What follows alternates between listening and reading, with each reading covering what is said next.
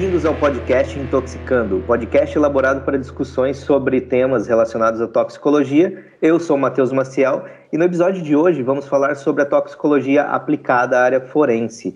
E junto comigo hoje estão as acadêmicas Aline, Maraica e Micaela. Meninas, por favor, queiram se apresentar. Oi, eu sou a Aline, eu sou acadêmica da sétima fase de biomedicina na Católica em Joinville. Olá, eu sou a Maraica e eu também sou acadêmica da sétima fase de biomedicina. Oi, eu sou a Micaela e eu também sou acadêmica da sétima fase da Universidade Católica de Santa Catarina. Ótimo, obrigado meninas. E para conversar hoje conosco, nós temos a doutora e perita criminal bioquímica do Instituto Geral de Perícias de Florianópolis, a doutora Elisa Sauer. Doutora, seja muito bem-vinda a esse podcast e se puder se apresentar melhor para nós, por favor. Olá, olá Matheus, olá meninas, um oi geral para todos aqueles que nos ouvem. Então, me chamo Elisa Sauer, sou perita criminal bioquímica do Instituto Geral de Perícias de Santa Catarina. Sou formada em farmácia pela Universidade Federal do Rio Grande do Sul e doutora em ciências farmacêuticas pela mesma universidade, com estágio de doutorado de sanduíche na Universidade de Salzburg, na Áustria. Tanto meu doutorado quanto os pós-doutorados, eles foram no âmbito da toxicologia, entretanto, mais especificamente na área da toxicologia ocupacional. Então, a minha experiência, a minha vivência prática com a toxicologia forense, ela iniciou de fato com a minha entrada no Instituto Geral de Perícias e com a minha atuação no setor de toxicologia forense. Desde já, muito obrigada pelo convite. Era isso. Nós que agradecemos, doutora. O, o, tema do episódio de hoje é toxicologia forense, né, como a gente já falou. E daí, para dar início, então, ao nosso bate-papo com a doutora Elisa, eu vou passar a palavra para a Aline fazer a, a primeira pergunta. Então, fique à vontade, Aline. Olá, doutora Elisa, seja bem-vinda. Bom, essa é uma ciência de extrema importância, mas afinal, o que é a toxicologia forense e qual é o seu objetivo? Então, né? Primeiramente, toxicologia. Toxicologia, de uma forma geral, é a ciência que estuda os efeitos nocivos da interação de agentes químicos, de substâncias químicas, com o organismo, sob condições específicas de exposição. Então, de acordo com a forma de exposição ou o tipo de substância química, a toxicologia, essa grande área, ela é dividida em sub-áreas. E aí nós temos a área da toxicologia ocupacional, toxicologia ambiental, toxicologia de alimentos, toxicologia de medicamentos e cosméticos e toxicologia social. Além disso, a toxicologia ela também é subdividida em campos de trabalho. E aí nós temos toxicologia experimental, toxicologia clínica, médica, né? Toxicologia analítica e a toxicologia forense. E o que, que é a toxicologia forense? A toxicologia forense é um dos campos da toxicologia e ela se estende a qualquer aplicação da ciência dos toxicantes cujo objetivo seja a elucidação de uma investigação criminal. Então, esse adjetivo forense, ele implica que, quando aplicada para este fim, a toxicologia apresenta proposições legais como base, certo? Então, a toxicologia forense ela vai buscar a identidade de qualquer agente químico que tenha relação ou com a morte ou com o prejuízo para a saúde humana. Uh, a gente ainda, né, a toxicologia forense, ela utiliza como ferramenta as análises toxicológicas. Alguns autores, inclusive, falam que a toxicologia forense ela é intercambiável com a toxicologia analítica, porque ela se fundamenta totalmente na toxicologia analítica para realizar essas análises toxicológicas que são requisitadas com a finalidade de detectar a presença das substâncias químicas, determinar sua concentração quando aplicável e, por fim, relacionar os efeitos tóxicos no organismo, a fim de estabelecer, a fim de esclarecer se houve ou não determinada intoxicação.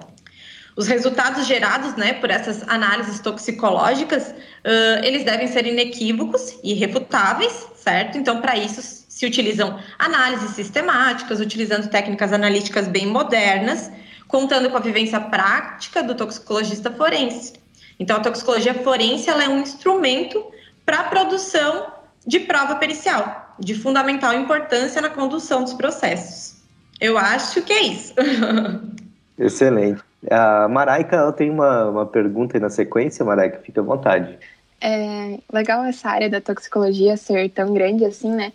E dentro da toxicologia forense, quais são as principais áreas de aplicação dela? Então, a toxicologia forense, através das análises toxicológicas, né, ela vai contribuir para a condenação em qualquer que seja a justiça, seja ela criminal, civil, desportiva ou trabalhista. No Brasil, a toxicologia forense, no que se refere à sua aplicação no âmbito da justiça criminal, ela é realizada dentro dos institutos gerais de perícia, que representam aí as secretarias de segurança pública de cada um dos estados, bem como também pela Polícia Federal no âmbito federal. Então nós temos aí, né, a justiça criminal, civil, desportista e trabalhista. No âmbito criminal, que compete aos institutos gerais de perícia, nas investigações médico-legais, a toxicologia forense ela pode ser dividida tanto em pós-mortem, pode ser dividida em pós-mortem e toxicologia forense em vivos, né? A toxicologia pós-mortem, então, é o ramo mais antigo da toxicologia forense. Foi neste ramo que inici, iniciaram-se aí todas as, uh, as conduções dentro da toxicologia forense. Então, as análises pós-mortem, elas são aplicadas em investigações criminais envolvendo vítimas fatais uh, englobando análises qualitativas e quantitativas em matrizes biológicas que são coletadas durante a autópsia. Ainda na área criminal, uh, na justiça, no âmbito da justiça criminal, também tem a toxicologia em vivos, né? Nas últimas décadas, a toxicologia forense está bastante envolvida na análise de matrizes biológicas é, obtidas de vítimas vivas envolvidas em crimes.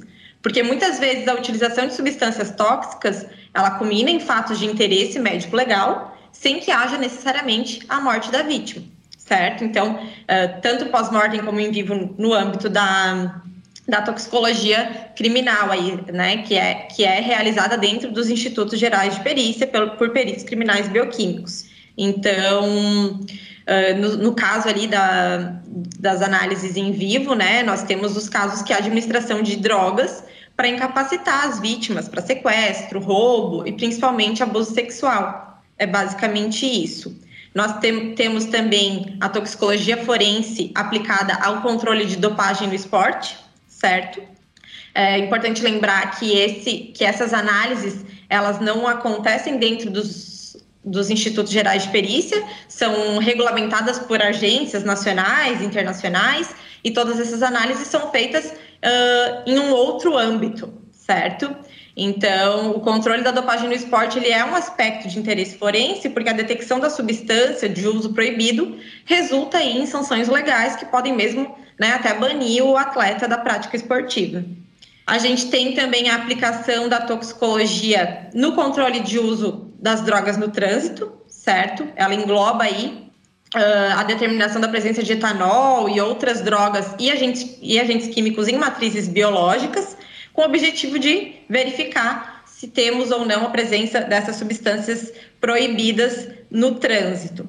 E aí nós temos também uma questão importante para falar aqui em relação à toxicologia forense, quando considerando aí o trânsito, é que atualmente, apesar de estar lá no Código de Trânsito Brasileiro, que é álcool e outra substância psicoativa, atualmente nós temos no Brasil a realização das blitz, né, utilizando o famoso bafômetro. Entretanto, nós uh, carecemos do controle em relação às demais substâncias psicoativas.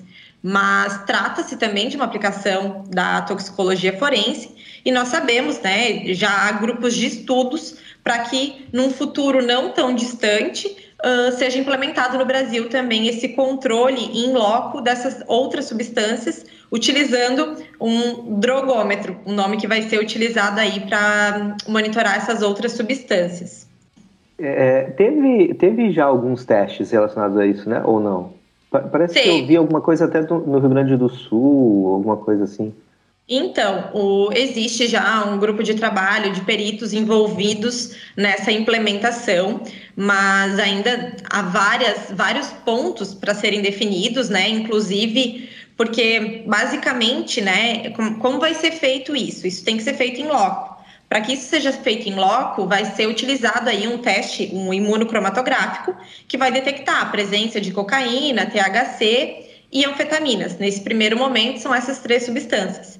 Mas aí precisam ser definidos vários pontos, como como serão as análises confirmatórias, uh, utilizando a mesma amostra, os institutos gerais de perícia dos estados terão que ser equipados de forma. Uh, de, né, com, a, com os mesmos equipamentos para que a gente consiga confirmar. Então, é um trabalho bem longo, bem extenso, que necessita de vários, inclusive, por exemplo, determinação de valores de corte, enfim, são vários, várias coisinhas para serem alinhadas ainda.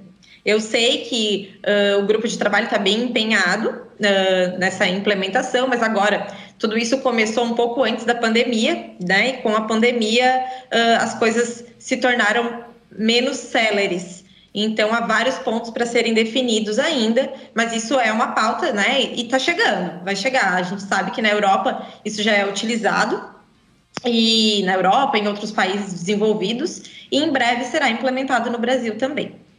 Elisa, talvez a gente fale né, disso um pouco mais para frente, mas ah, nesse, nesse aspecto especificamente, é, geralmente esse tipo de teste rápido ele é feito com, com urina, né? É, mas é, os, os imunocromatográficos, esses de laboratório, por exemplo, mas nesse caso daí não seria urina. Seria... Não, é com fluido oral. Será feito ah, com fluido oral. E aí vai, né, vai haver a necessidade de validação de testes confirmatórios, porque o imunocromatográfico feito em loco ali vai ser apenas um teste de triagem, certo?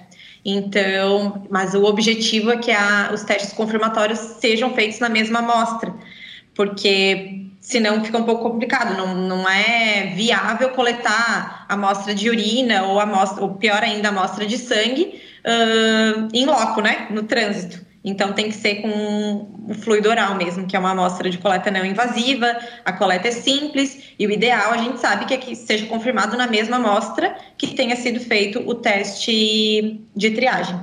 É, eu passo agora para a Micaela fazer a próxima pergunta, por favor, Micaela. Bom, doutora, através da sua resposta a gente pode perceber que a toxicologia forense é uma área muito vasta, né? Muito mais até do que eu imaginava, que tinha uma visão mais limitada só para o aspecto criminalístico. Mas então, visando isso, quais que são os profissionais que podem atuar nessa área? Farmacêuticos, que é o seu caso, biomédicos, químicos? Então, uh, em se tratando de institutos gerais de perícia, do cargo de perito criminal bioquímico, vai depender um pouco de de acordo com cada estado, tá? Em relação, né, vou saber te informar uh, em relação ao último concurso que foi realizado aqui para o Instituto Geral de Perícias de Santa Catarina, estavam aptos para fazer o concurso para perito criminal bioquímico, uh, farmacêuticos, químicos, biólogos, biotecnólogos, biomédicos e engenheiros químicos. Então, todas as pessoas com essa formação poderiam prestar concurso para perito criminal bioquímico. E né, nas outras áreas aí fora do âmbito criminal, aí eu acredito que né, fique mais ou menos dentro dessa linha de formação aí de farmacêuticos, biólogos, biomédicos, que são profissionais que já atuam dentro de laboratórios de análises clínicas, certo? Uh, só acho importante falar aqui para vocês que nem todo perito criminal bioquímico atua na toxicologia forense. Então, atualmente nós somos em quatro peritos uh, no setor de toxicologia forense, por exemplo, uh, para o estado inteiro. Então, os demais peritos criminais bioquímicos atuam também nas outras áreas, né? Nós temos aí a própria área da química legal, que é a análise das substâncias, dos agentes químicos, das substâncias químicas nas drogas brutas, o setor de DNA, o setor de vestígios biológicos e o setor de toxicologia forense. Então, nem todo perito criminal bioquímico atua na toxicologia forense, apenas né, os que estão uh, atuando de fato no setor específico para essas análises. Interessante, né, doutora? É, porque de, quando a gente fala da, do Instituto Geral de Perícia, justamente o nome é Instituto Geral, né? Então tem vários setores de fato. Então a, a, a atuação ali dentro da, da questão de análise forense, daí é para quem se destina a esse setor, né?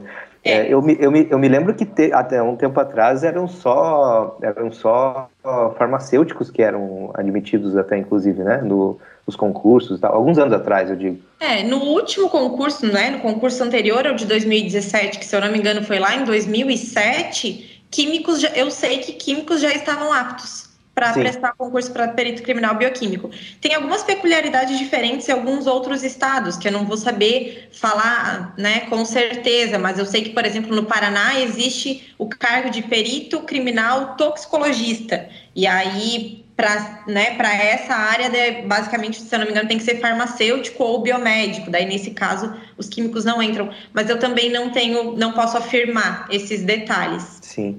É, mas eu acho que hoje já tem uma inclusão né, de outras áreas correlatas, isso é legal, que dá isso, oportunidade é. para outros profissionais. Né? Eu até me lembro que um dia nós visitamos né, o IGP e o diretor de lá era químico, era na, na época que nós fomos. É, ele é meu colega hoje na, no setor de toxicologia forense. O nome dele é Jair. Exato, exatamente, Jair. É ele que, que atendeu nós na primeira vez que nós fomos visitar, que eu fui visitar com os alunos lá. Foi bem, bem isso que ele mencionou. É, trabalhamos Bom, juntos. Ah, que legal.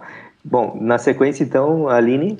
Bom, e com relação às amostras, quais são as principais utilizadas para tais análises toxicológicas e como são coletadas? Além de sangue e urina, quais podem ser também utilizadas? Então, no âmbito da toxicologia, então, diversas amostras podem ser utilizadas, tá? Nas análises em vivo, nós temos o ar exalado, a saliva, suor, mecônio, sangue e urina, cabelo e unhas. E nas análises pós-mortem, há uma variedade maior ainda de amostras disponíveis, uh, além do sangue e da urina, obviamente, mas, né, o sangue ele pode ser tanto cardíaco quanto periférico, humor vítreo, bile, cérebro, fígado, rins, estômago, conteúdo gástrico, cabelo e unhas. Cada matriz dessas vai possuir as suas vantagens e desvantagens certo? Então, a escolha da matriz ela vai depender de uma gama de fatores que vão se relacionar com a integridade da amostra, uh, ao tipo de investigação, antemortem, pós-mortem, facilidade de coleta e as considerações analíticas e de ensaio, né? Uh, o conhecimento sobre a estabilidade dos analíticos no material, ele é de fundamental importância para que a gente escolha a amostra correta, uma vez que várias situações acabam por inserir aí intervalos de tempo entre a coleta do material, seu transporte até o laboratório e o momento da análise. Né? Nós temos, por exemplo, os casos de vítimas de abuso sexual, que na grande maioria dos casos, uh, as vítimas demoram mais de 24 horas para procurar auxílio, para procurar ajuda. Então, a gente tem que levar tudo isso em consideração para fazer a escolha correta do material que vai ser analisado. O sangue, então, né, como uh, vocês falaram, é, é uma das matrizes mais a matriz mais convencional, digamos assim, amplamente estudada nas análises toxicológicas, porque ele fornece de forma apropriada a correlação da concentração da droga no sangue com o estado clínico do indivíduo.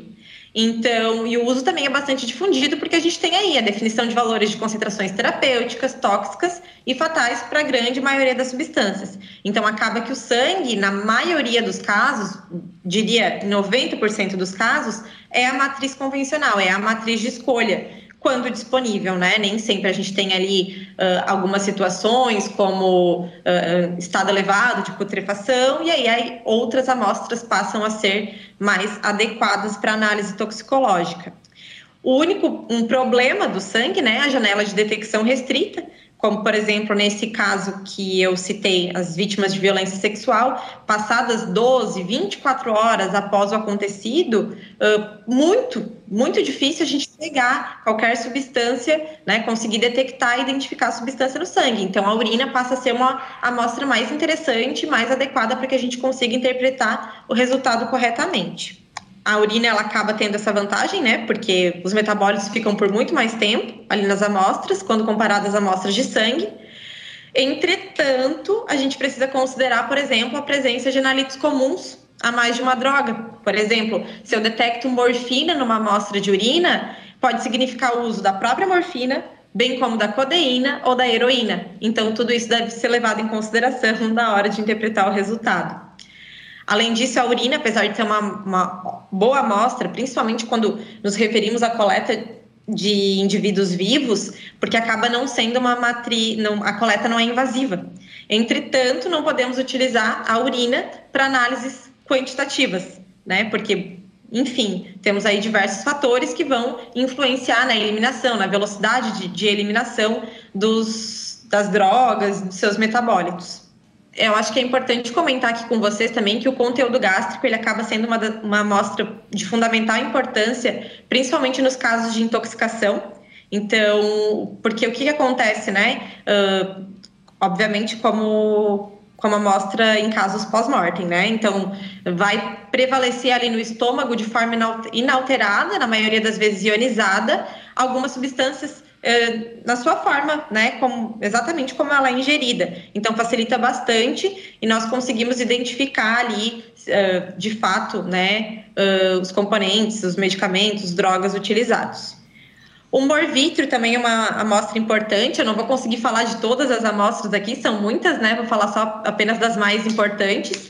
O morvítrio é uma, é uma amostra muito uh, satisfatória em diversos quesitos para as análises toxicológicas, porque ele está super protegido ali no globo, globo ocular, uh, é muito estável em relação ao processo de putrefação, porque né, ele está tá protegido, é um ambiente estéreo, então ele está sempre disponível. Então, em casos de de putrefação ou, ou, carbonização do corpo, o morvítrio acaba sendo uma ótima amostra para a realização das análises toxicológicas. Claro que tem alguns limitantes, como por exemplo o volume. Nós temos 2 a 13 ml de morvítrio, e aí depois a gente vai falar do fluxo, das, do fluxo das análises, e a gente vai ver que a gente precisa de mais amostra que isso para conseguir analisar tudo que precisamos. Então, mas ele acaba sendo útil, né? Quando apenas ele está disponível, por exemplo. É, você falou da, da, urina. A urina, ela inclusive é uma matriz que, assim como o morvítrio, também não tem muito interferente, né? É menos complexa. Só que no caso do pós-mortem, também tem a questão de que muitas vezes não tem ela, né? Por questão do relaxamento do esfíncter e, né? Quando é uma morte violenta, geralmente, né? É, mas sempre isso, que né? possível, a, a nossa logística aqui é sempre que possível o médico coleta tanto sangue quanto a urina. E aí é claro, né, que a gente trabalha, não nem sempre trabalhamos nas condições ideais, mas aí quando é possível a gente consegue utilizar a amostra ideal para o caso. Uh, o cabelo, ele é uma amostra biológica bem complexa, mas ela é ótima, é uma ótima amostra para determinar a exposição pregressa ela só não é uma amostra útil, por exemplo, para determinar se houve um consumo recente de determinada substância, porque tem todo o processo de incorporação da droga na matriz capilar, o crescimento do cabelo. Então, o cabelo ele acaba sendo utilizado para em outros âmbitos da toxicologia e não no âmbito criminal. E aí a gente tem todas as outras amostras, né? Fragmentos de tecido muscular, vísceras como fígado, rim, Uh, o fígado é uma amostra das mais importantes, porque né, ele é no fígado que ocorre a metabolização, a biotransformação da grande, de todos, to, de, da grande maioria dos toxic, toxicantes. Então, é uma ótima amostra, claro, uma matriz muito complexa, que necessita de muito mais processos, mas acaba sendo útil quando o sangue não está disponível, urina não está disponível, então ele acaba sendo bastante útil nesses casos. Mas é bem raro tá? Eu poderia dizer que menos de 2% dos casos uh, nós precisamos analisar o fígado. Na maioria das vezes a gente tem as outras amostras disponíveis. Eu acho que em relação às amostras era basicamente isso, assim, né? O sangue e a urina, eles acabam sendo sempre as matrizes de escolha, uh, em virtude das suas características, né, do conhecimento e das metodologias validadas para essas amostras também, né? A literatura ela é, é praticamente toda voltada para essas amostras convencionais, entretanto, há sim a possibilidade da utilização dessas outras amostras. O mecônio, né? Acabei não falando do mecônio, Matheus. O mecônio é a primeira excreção do recém-nascido, então ele é bastante útil para determinar se houve exposição alguma droga de abuso enquanto ele estava no útero da mãe. Então acaba sendo útil para essas para essa análise. No caso, você mencionou das, da, quando a gente fala da, do pós-mortem, de fato, né, tem é, basicamente eu preciso do que tiver disponível, né, porque muitas vezes não se tem a que é, seria Isso. de escolha, né. Nós temos a, a matriz ideal, mas uh, a gente acaba trabalhando com aquilo que tiver disponível, porque com o que fato, tem, né? nem sempre tem a amostra que a gente realmente precisava. Sim, é, isso que você falou da, da análise em vivo, né, que acontecem, por exemplo, de é, dopagem para né, furtos, para abuso sexual, Isso é aquilo que a gente conhece né, popularmente como o, o Boa Noite Cinderela, essas Isso. coisas assim? Exatamente, exatamente. São, as, são utilizadas drogas, medicamentos que vão causar aí uma sedação, uma incapacidade de defesa, uh, até, né, sempre acaba acontecendo aí casos de amnésia anterógrada. São esses, essas combinações, muitas vezes, né, na maioria das vezes, alguns das classes dos benzodiazepínicos, por exemplo. Eu acho que nessa, na, né, nesse contexto a Maraica tem uma, uma pergunta também, Maraica. Fique à vontade. Como a gente viu, tem diferentes matrizes que podem ser utilizadas para as análises, né? Sendo que a escolha, ou melhor, a obtenção das amostras, elas variam de acordo com cada caso. Então, como as análises toxicológicas podem auxiliar na resolução dos casos? Então, ótima pergunta, né? Nós temos muitos casos que há indícios do envolvimento de substâncias tóxicas, né? Então, por isso a pesquisa de drogas, de abuso e medicamentos em vítimas uh, de homicídios e mortes que, que já tem um indício, ele é importante para isso, para a gente determinar, de fato, foi uma substância tóxica que causou, que levou à morte desse indivíduo ou não. Mas nós temos aí muitas mortes que aparentemente foram naturais, mas que na verdade são resultantes de ações criminosas. Então, não sei se a gente acabou não falando disso anteriormente, mas o setor de toxicologia forense, ele recebe as amostras biológicas de todos os casos de morte violenta do estado. Todos os casos de morte violenta, quais são, né? Acidente de trânsito, homicídio, suicídio, afogamento, precipitação de altura, intoxicações, violência sexual também, e qualquer outra morte suspeita que não tenha sido feita aí uma verificação de óbito. Então, acho que eu vou dar um, alguns exemplos, talvez fique um pouquinho mais fácil de, de visualizar. Mas, por exemplo, há um tempo atrás, nós recebemos uma amostra de um indivíduo que saiu de casa por volta do meio-dia, né? Saiu dirigindo, ele iria viajar, e a poucos quilômetros de casa, o veículo saiu da pista, ele bateu num poste e veio a óbito. Dosagem alcoólica deu negativa, a triagem para as principais substâncias psicoativas, né, drogas e tal, uh, também negativas. E até que, durante a realização das análises, verificou-se que havia presença de duas substâncias altamente sedativas na amostra dele. E aí, né, durante as investigações, paralelamente, o delegado verificou que a viúva, a esposa, iria receber um seguro de vida e que esse era o terceiro seguro de vida de um valor bem alto que ela iria receber em decorrência da, do falecimento dos maridos. E aí levantou, né? Levantou aí alguma, algumas suspeitas, era, era um, uma cidade pequena, e aí foi verificado que essas substâncias que estavam foram encontradas na amostra biológica desse indivíduo, elas haviam sido compradas pela esposa em uma farmácia um dia antes, e ela havia contaminado a comida dele, então, comida, bebida, não lembro exatamente, levando então a esse acidente. Então, em um primeiro momento, parecia simplesmente que o indivíduo havia dormido, saído da pista e batido o carro. Mas a partir da análise toxicológica, nós conseguimos verificar que não, né? Que foi um, um crime aí cometido pela esposa. Enfim, tem vários outros casos, né? Por exemplo, recentemente, tá? Isso é bem recente, foi desse ano, nós recebemos. Uh, um indivíduo no Instituto Geral de Perícias. Ali no instituto a gente faz a coleta da urina quando é necessário, né? E ele estava contando que ele havia saído com uma pessoa que ele conheceu num aplicativo. Essa pessoa foi até a casa dele. Eles beberam um vinho que ele mesmo havia comprado, mas que ele disse que depois de um determinado momento ele não lembrava mais de nada. E quando ele acordou, várias coisas do apartamento haviam sumido. E aí nós fizemos análise toxicológica na urina dele. Quando ele chegou, ele estava completamente, ele, né, alegava, eu ainda estou desorientado, já fazia dois dias que o episódio tinha acontecido. E aí nós coletamos a amostra de urina dele, a amostra de sangue já, né, não, não fazia mais sentido coletar, porque já havia passado muito tempo. E nós até receamos que fôssemos encontrar alguma coisa na urina, em virtude do tempo. Mas de fato encontramos uma substância altamente sedativa na amostra de urina dele e as taças de vinho da casa dele foram recolhidas, foram enviadas para a perícia também, e essa substância estava presente, tanto na taça quanto na urina dele. E foi muito curioso, porque no dia seguinte nós recebemos um outro indivíduo com o mesmo histórico, com o mesmo nome, inclusive, de pessoa nesse aplicativo, e ele tinha sofrido o mesmo golpe. E aí, na casa desse segundo indivíduo, tinha câmeras e tal, e aí a gente né, as investigações uh, acabam se resolvendo de uma forma mais clara quando da presença de uma análise toxicológica que já identifique algumas coisas, alguns pontos importantes e cruciais para análise. Enfim, né? Então é dessa forma que a, as análises toxicológicas acabam evidenciando aí, uh, de fato, como os fatos aconteceram.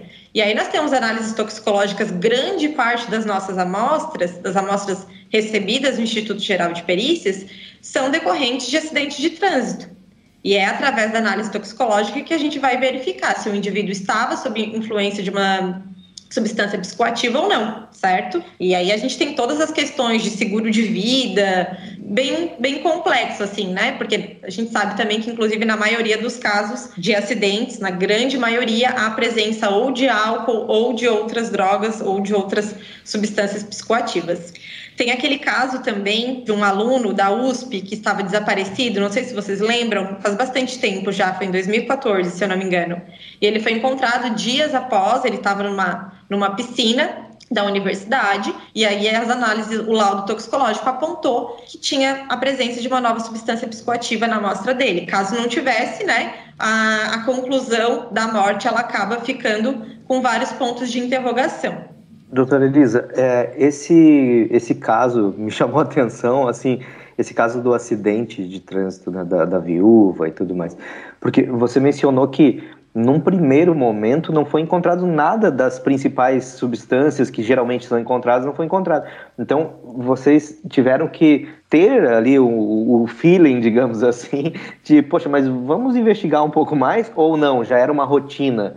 Vocês, não, vamos fazer mais essas aqui para saber se não tem também. Porque é. vocês encontraram uma substância que, pelo que eu entendi, não é muito comum. Não, é, ela não é, por exemplo, era uma substância que não está no nosso rol de substâncias pesquisadas na nossa triagem. Depois a gente vai falar um pouquinho melhor da, do fluxo de análise, daí talvez fique um pouco mais fácil de entender. Mas como havia essa suspeita, fez uma extração adicional e de fato, né, nessa extração, esse até uma, essa é até uma etapa que nós fazemos sempre antigamente não era feito em virtude de falta de pessoal e falta de, de recursos disponíveis, mas atualmente sempre é feito isso e, é, e ali a gente fica cada vez mais claro o quão importante é uh, utilizar de todas as ferramentas disponíveis, porque caso não tivesse sido feito esse passo adicional, digamos assim, não teria sido descoberto isso. Quando uh, isso veio à tona, então, e o delegado uh, se deu conta desses outros seguros que a viúva havia recebido,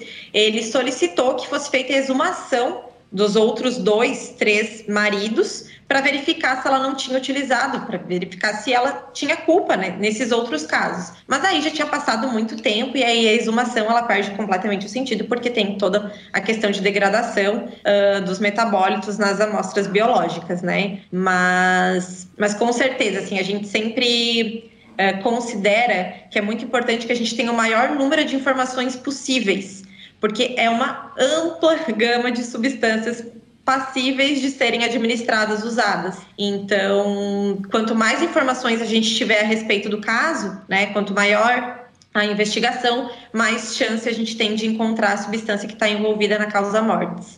Continuando a falar sobre as substâncias, né? Agora é sobre os casos de mortes por intoxicação. Quais que são as principais encontradas nesse sentido? Então, nós temos um grande número de casos de overdose de cocaína. Nesses casos são mortes acidentais, não intencionais, né? Cocaína e seus derivados.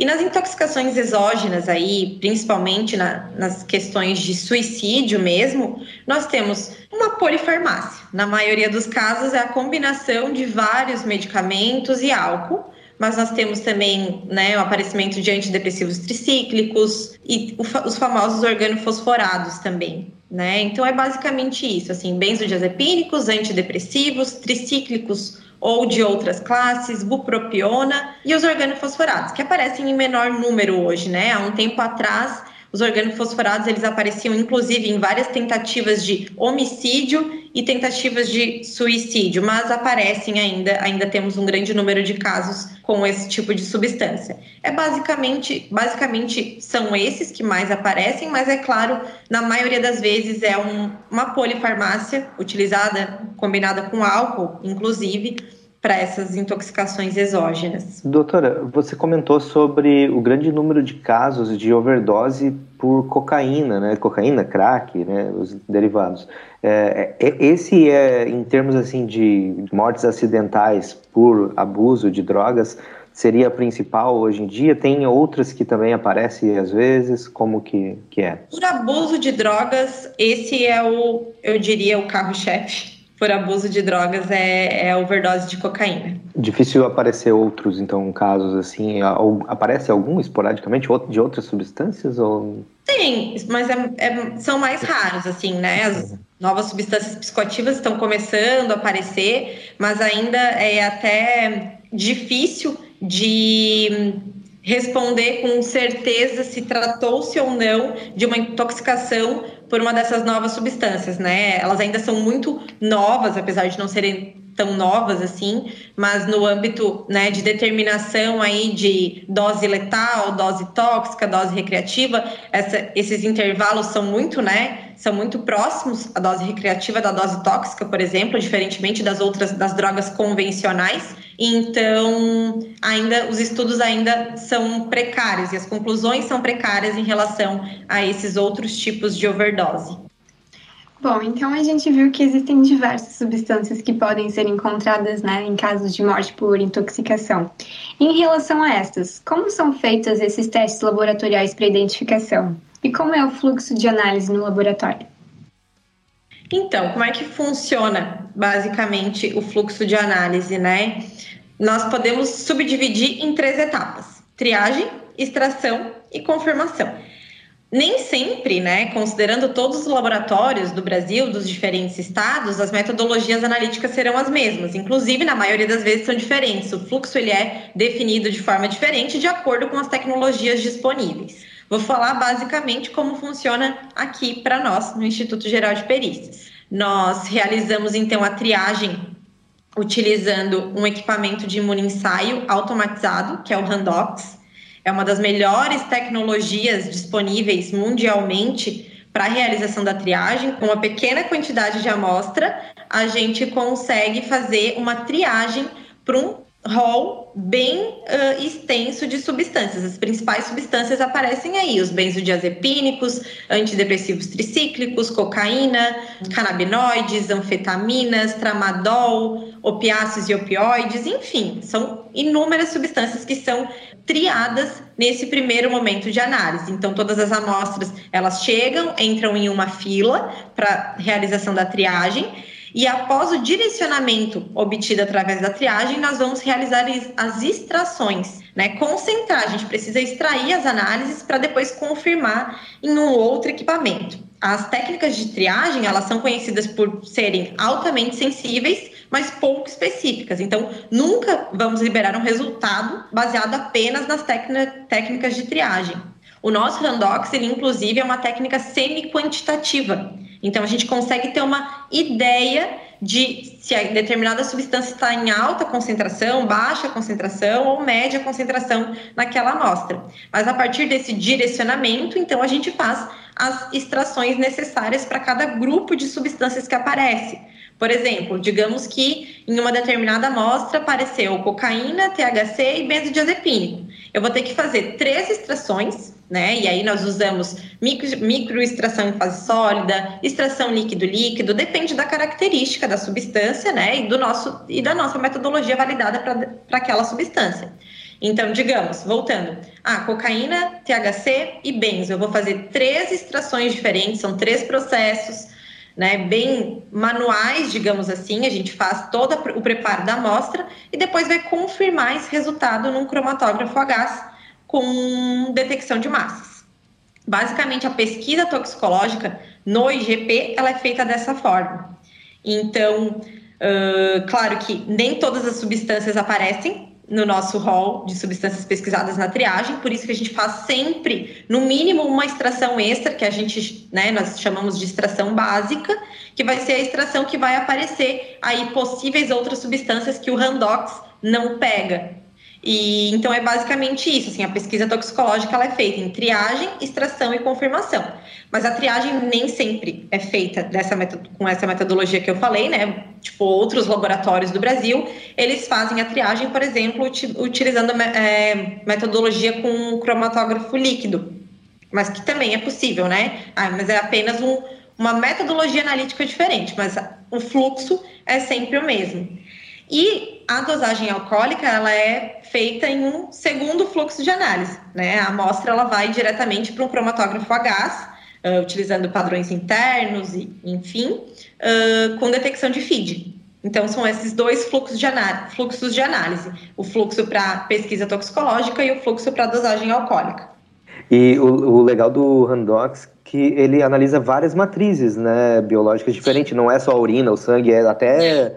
A é, gente a gente pode colocar tudo ali, né? Mas, uh, inclusive, dependendo do caso, por exemplo, nós analisamos tanto urina quanto sangue, vai urina e sangue, né? Uh, conteúdo gástrico também pode ser colocado ali, ou enfim, qualquer outra matriz. Só, só que daí essas matrizes mais complexas a gente vai precisar, né? Fazer um, uma, um preparo antes. O sangue e a urina, eles são apenas diluídos e colocados diretamente ali. O conteúdo gástrico também. Daí as outras matrizes a gente precisaria fazer um processo de limpeza, purificação para depois colocar no equipamento. Mas de fato é uma tecnologia muito boa, muito útil.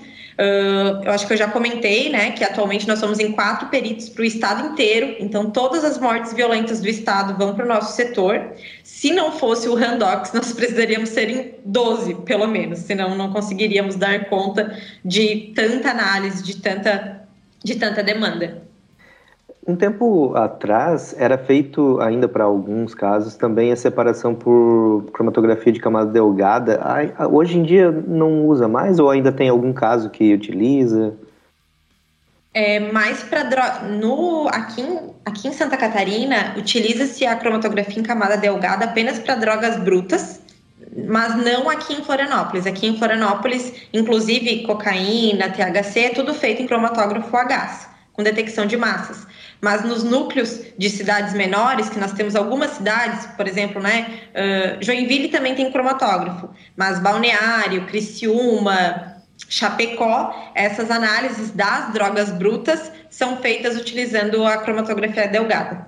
E você falou do, da análise para etanol, a extração é por headspace, né? Daí que é feito. a extração é por headspace. A gente só faz um preparo de diluição com padrão interno e a amostra, e aí a extração é feita por headspace no próprio cromatógrafo, né? Ah, ótimo. É, é automatizado, então. É automatizado. Uhum. É, eu queria dizer que eu achei muito legal que a doutora trouxe o exemplo do acidente, né, e das análises toxicológicas pós-mortem. Por isso eu gostaria de perguntar quais são os fatores que podem alterar as concentrações sanguíneas dos toxicantes no pós-mortem? Então, nós temos, né, uma das principais, que é a degradação pelas próprias enzimas endógenas. E aí a gente, por, por conta disso, né, a coleta tem que ser o mais ágil possível e ser utilizado os conservantes adequados para conservar essa amostra. Uh, temos também os extravasamentos por conta dos politraumatismos, e aí é, com, né, acaba que rola uma bagunça lá dentro, extravasando, enfim, os órgãos, e aí essas concentrações elas não vão ser mais fidedignas. E o principal deles é o fenômeno de redistribuição pós-mortem, né? Que são os, os, processos que vão afetar a concentração das substâncias presentes nos tecidos, nos fluidos corporais após a morte. Né? A gente tem, uh, um, por exemplo, uma distribuição incompleta da substância no momento da morte, o rompimento das ligações de proteínas plasmáticas e a difusão passiva da substância contida em uma cavidade corporal, por exemplo, do estômago uh, e pulmão para o sangue presente no órgão, em órgãos adjacentes. Então, isso tudo precisa ser levado em consideração, certo? Eu acredito que sejam esses os principais: a degradação pelas próprias enzimas endógenas, o fenômeno de redistribuição pós-mortem e os casos de politraumatismo e extravasamentos. Doutora, e isso tudo é muito complexo, na verdade, né? Porque só se, a gente pensar no, no, no, que acontece em vivo, é extremamente complexo. E pós-mortem eh, pode sofrer ainda todas as alterações. E é, é, lógico que, assim, quando vocês vão fazer esse tipo de, de pesquisa, vocês precisam considerar esses fatores, mas é difícil de saber tudo que pode influenciar todos os processos. E daí fica. É, como que. Eu não, eu não, não sei se eu vou conseguir fazer essa pergunta, porque como que fica daí a situação de, do perito frente a, uma, a, a essa, esse grau de complexidade? Existe, precisa ter uma, várias opiniões de peritos diferentes para chegar a saber qual é o destino ali daquela análise frente a esses fatores todos. Não sei se eu fui claro, porque é tão complexo não, eu que eu não. Eu entendo a tua pergunta e vou te dizer que é, é complexo responder a pergunta também. Assim, a grande maioria das nossas análises, elas são análises qualitativas, tá? A gente apenas vai dizer se tem ou se não tem. Porque, de fato, para realizar uma análise quantitativa, por exemplo, o ideal é que a amostra tenha sido coletada da veia femoral. E nem sempre é possível. É muito complicado, em vários casos não é possível. Então, muitas vezes, o sangue coletado, por exemplo, é o sangue da cavidade cardíaca. E aí, esse valor quantitativo, ele não vai ser referente àquilo que de fato estava presente na, em concentração no sangue da vítima. Então, tudo é interpretado com muita parcimônia e a gente só conclui aquilo que de fato dá para concluir. Mas muita coisa foge do alcance, né? O nosso laudo, o laudo do perito toxicologista, ele vai para o médico legista do caso. E aí, o médico legista, uh, mediante o seu laudo, aquilo que ele observou durante a autópsia, juntamente com os achados toxicológicos, aí ele vai chegar à conclusão até onde for possível, né? Não, nem sempre a gente consegue. Uh, claro que, por exemplo, uh, indivíduos que têm overdose de cocaína, muitas vezes são encontrados em casa ou em algum lugar, e aí, nesse caso, na maioria das vezes, né, se consegue coletar sangue periférico, aí os valores são fidedignos. Mas acontece, tipo, acontece inclusive, por exemplo, de um Uh, vítimas de acidente de moto, por exemplo, que o traumatismo é muito grande, eu faço né, a dosagem alcoólica e dá um valor extremamente alto. A gente não, não, né, obviamente tinha álcool na amostra dele, com certeza tinha álcool no sangue dele, mas não significa que aquele valor encontrado é de fato a concentração. Isso tudo é levado em consideração, né? Uh, o valor muitas vezes também não altera muito, a gente só precisa, uh, a gente libera o valor quantitativo, mas, enfim. E aí o médico legista, por exemplo, né, ele vai ter lá no laudo dele o estado que aquele corpo chegou, vai ter o valor do toxicológico e ele vai, ele sabe de onde ele coletou a amostra, se ele conseguiu coletar a amostra de vasos periféricos ou se foi da cavidade cardíaca, por exemplo. Então os resultados eles são interpretados conforme, né, de acordo com as possibilidades. É importante destacar que não são vocês que vão dar o laudo, né? Vocês é, é fornecem um resultado, né? Vai ser o laudo do, do, resultado da análise. O laudo, mas daí vai ser o médico legista. Isso, exatamente. O, o, nosso, o nosso laudo, o laudo do perito toxicologista, ele é informativo. Ele informa quanto tinha, o que tinha, quanto tinha naquela amostra enviada. Doutora Elisa, como você citou, né, os resultados adequados dependem muito de se ter uma amostra adequada, né, para fazer essas análises. E pensando nisso, e no geral também, na sua opinião, quais que são os principais desafios para as análises toxicológicas atualmente? Seria esse problema de da busca por uma amostra ideal que muitas vezes não se tem? Eu diria que o maior desafio é a ampla gama das substâncias a serem pesquisadas, né? E o fato de que para muitas substâncias nós não, não temos a, a, triagem, né? Ela acaba não saindo na, no, no hall de substâncias pesquisadas pelo Randox. Enfim, e mesmo que saia, a gente tem que fazer muitas extrações para confirmar esses, esses resultados. Essas tecnologias de triagem, elas são muito sensíveis, mas são pouco específicas. Nem sempre o que aparece na triagem é o que eu vou de fato confirmar através da minha análise mais específica. E aí, atualmente, nós temos aí o grande desafio das novas substâncias psicoativas, certo? Que tá todo mundo, tá o mundo inteiro engatinhando nesse universo e descobrindo uh, questões relativas a doses letais, doses tóxicas, a própria caracterização dessas novas substâncias. Então, eu diria que esses são os maiores desafios. E também nós temos um, um grande problema, né, um grande desafio em relação às vítimas vivas, né, que são aí dopadas, utilizando essas drogas facilitadoras de crimes, que acabam tendo um gap muito grande entre o episódio e a chegada dessa vítima para a coleta da amostra, e aí não há tecnologia disponível que vá conseguir detectar uma substância que já saiu da amostra biológica. Esse é o maior desafio, né? Muitas vezes é, tem alguns questionamentos. Não, mas é, ele disse que tomou álcool e não deu álcool na amostra dele. Sim, mas três dias depois não, não vai dar mesmo, né? Três, dois dias depois. Então, eu diria que esses são os maiores desafios.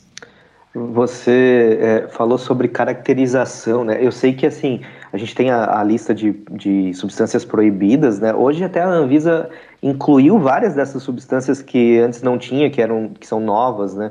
É, que são drogas sintéticas que, sei lá, mimetizam o LSD, o êxtase, coisas assim, e que às vezes vem, inclusive, misturada ou a, uma apreensão de êxtase que na verdade não é êxtase, é outra molécula e que daí não estava na, na, lista de proibidos.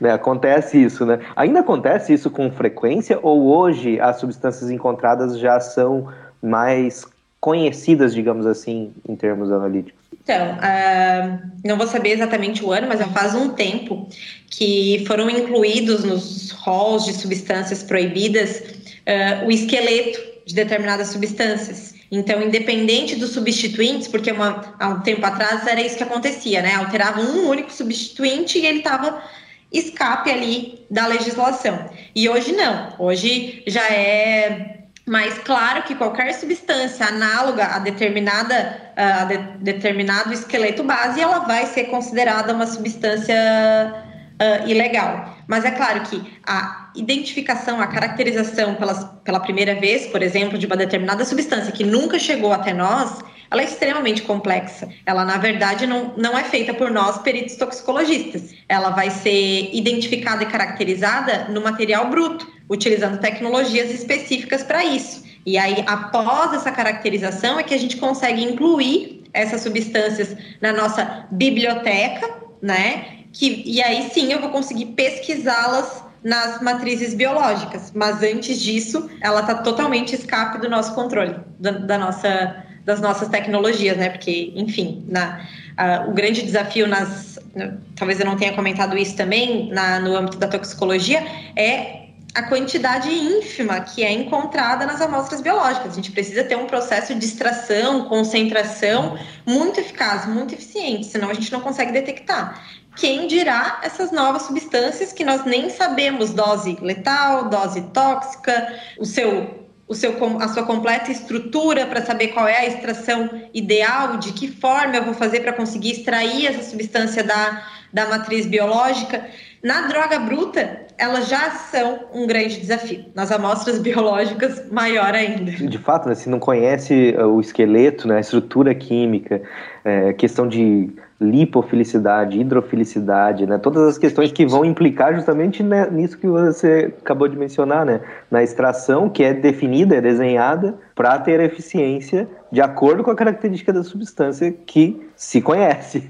Agora, é. se não conhece. Se não conhece, fica bem mais difícil. Fica difícil. E tem drogas também, é, se eu não me engano, GBH, né? Também, é, que acho que é GBH ou GHB, agora eu nunca lembro. GHB, qual... GHB. GHB. Que também, né? A quantidade que, que, que é tóxica é muito baixa. Daí também tem esse limitante que já é baixo. É, daí pra...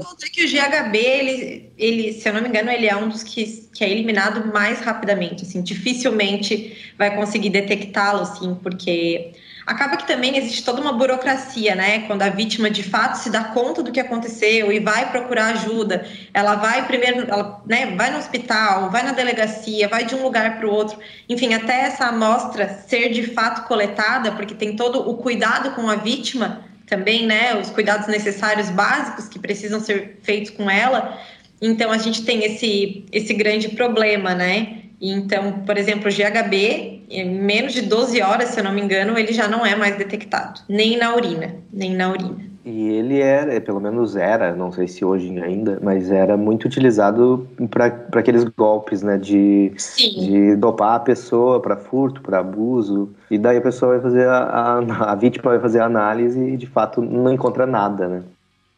Bom, Nós vamos chegando ao final desse, desse episódio e daí é, eu passo então a palavra para a Aline, para a Maraica e para a Micaela. Se quiserem fazer um comentário final, fazer mais alguma pergunta, fiquem à vontade, meninas. Bom, eu gostaria de agradecer a disponibilidade da doutora por discutir e dividir com a gente seus conhecimentos e também suas experiências num tema tão pertinente e curioso que é a toxicologia forense, né? É, não tenho mais perguntas, só tenho a agradecer mesmo. Muito obrigada. Obrigada também, doutora Elisa, por ter participado no nosso podcast e ter compartilhado conosco tanto conhecimento de uma forma tão clara e muito bem exemplificada.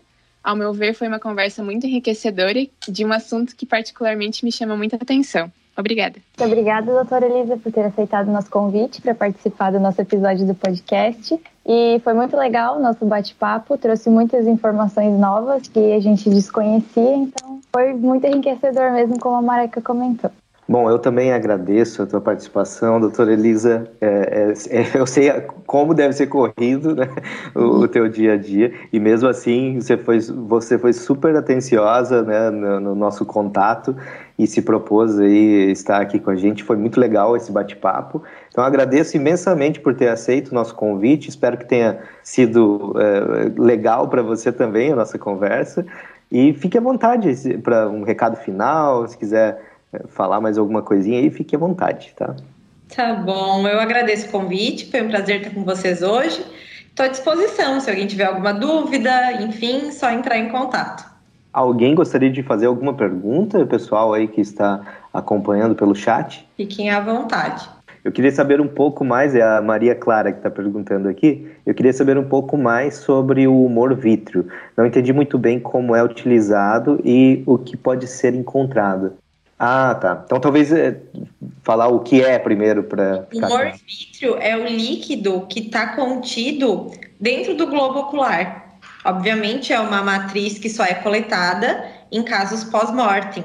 O morvítrio ele é muito útil, principalmente nos casos de hum, elevado estado de putrefação ou carbonização, porque ele está ali super protegido. Inclusive, por exemplo, em, em, cadáveres, né, com elevado estado de putrefação, a gente pode ter uma dosagem alcoólica errada, porque começa todo o processo de degradação e começa a formar álcool. O morvítrio, ele está escape desse processo ele está super protegido, não tem atividade metabólica ali. Então, se eu de fato preciso saber se aquele indivíduo estava sob influência de, de álcool durante a morte, o morvítrio é uma ótima amostra. E a correlação dele com o sangue é muito boa também, assim como o fluido oral. Já, né, alguns estudos já apontam que o que aparece no morvítrio de fato é o que estava de fato presente na concentração sanguínea. Então, é uma amostra muito útil nesses casos. É uma matriz limpa, ela é mais limpa que o sangue, é mais fácil de utilizar. Entretanto, a gente tem esse limitante que nós devemos conseguir no máximo 3 ml de humor vítreo. E aí, como eu falei para você, se eu coloco lá alguns microlitros no meu equipamento de triagem e aí aparecem cinco substâncias, eu preciso de um ml para fazer a extração, geralmente pra, de pelo menos um ml para fazer a extração. Aí eu vou precisar escolher qual substância eu vou confirmar, certo? Mas é basicamente isso. Não sei se eu respondi a pergunta. Respondeu, sim, com certeza. É, e, e daí, então, é, lembrando que isso é mais para análise toxicológica né? Só que tem um, um, um, detalhe também, né, doutora, que eu me lembro de ter já lido sobre o morvítrio, também no uso dele, inclusive para estimar ali o período é, pós-mortem, né? Mas pela concentração, a correlação de concentração de potássio no morvítrio, né? Então, conforme o tempo vai passando, a tendência é que ocorra uma desidratação, né, uma perda de água e, consequentemente, concentração de potássio que leva a uma possível correlação né? É difícil e pouco usado, mas eu, eu já li que é possível, né? Não, eu já li, mas também li bem uh, superficialmente, assim, não sei detalhes, mas eu sei que também é útil para esses casos, sim. A, a Maria Clara também tem outra dúvida aí, Maria. Fica à vontade, Maria. Hoje eu trabalho no laboratório e só para contextualizar. E eu vi que tu falou sobre aquela análise do drogômetro nas blitz e uhum. a utilização de material oral. Hoje, para a gente fazer análise de algumas substâncias, tipo, sei lá, cortisol, alguns hormônios na saliva, por exemplo, tem todo um preparo da pessoa ficar um tempo sem comer, um tempo sem escovar os dentes, esse tipo de preparo. Na Blitz, não é uma coisa que seria controlada. Existe alguma coisa já meio que preparada para isso? Vai ser realmente uma identificação precisa? Não sei se tu sabe falar alguma coisa sobre isso. Então, a gente tem vários desafios ainda nesse âmbito. Né? Até eu tenho contato com o pessoal que está trabalhando né, no desenvolvimento e na implementação do drogômetro no Brasil, porque isso já é feito em outros países por essa metodologia, utilizado um teste imunocromatográfico.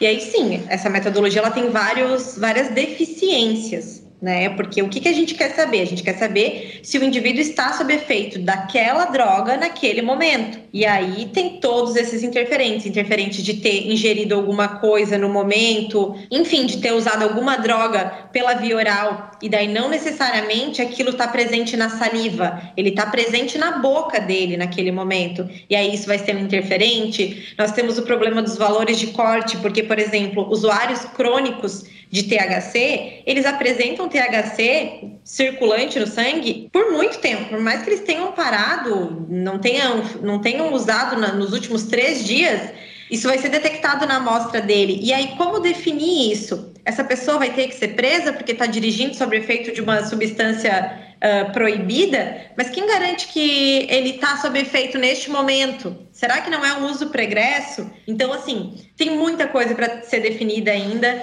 A gente sabe que, tipo, por exemplo, na Europa. Uh, entre os países da Europa, varia muito os valores de corte de um, de um país para outro. E aí isso eles equalizam nas penalidades. Por exemplo, enquanto em alguns países é tolerância zero, aí a penalidade é mais branda do que em outros países que utilizam um valor de corte mais alto. Enfim, é um caminho bem árduo ainda pela frente.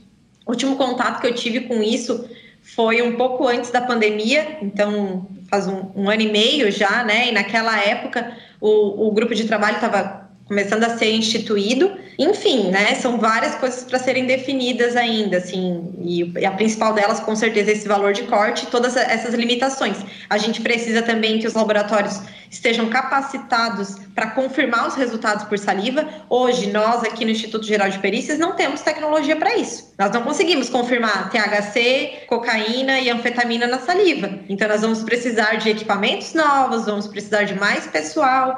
Então, assim, são vários limitantes. De fato, o fluido oral ele é muito útil, mas né, assim como todas as outras amostras, apresenta vantagens e desvantagens e aí alguns valores vão ter que ser definidos. As próprias anfetaminas, né? Nós temos pacientes, enfim, que fazem uso de determinadas medicações que vai dar ali um, um, resultado positivo. E aí, né? Como é que vai funcionar? Essa pessoa vai ter que andar com um laudo médico dizendo que ela faz uso de determinada medicação? É muita coisa, é muita coisa mesmo ainda para ser estudada e definida. Eu posso, com certeza, posso e devo estar atrás aí das mais novas informações, mas assim, até onde eu sabia, tinha tudo isso ainda para ser definido.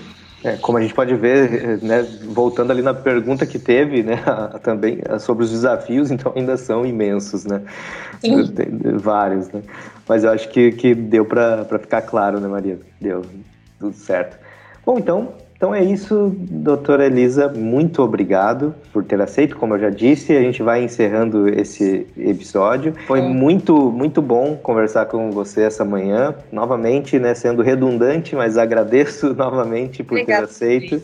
Espero que a gente possa conversar sobre outros temas, né, quem sabe a toxicologia ocupacional. vamos, vamos conversar. Tá, tá bom, então tá. Então tá bom. Eu, eu sou então o Matheus Maciel, esse foi o podcast Intoxicando e até mais.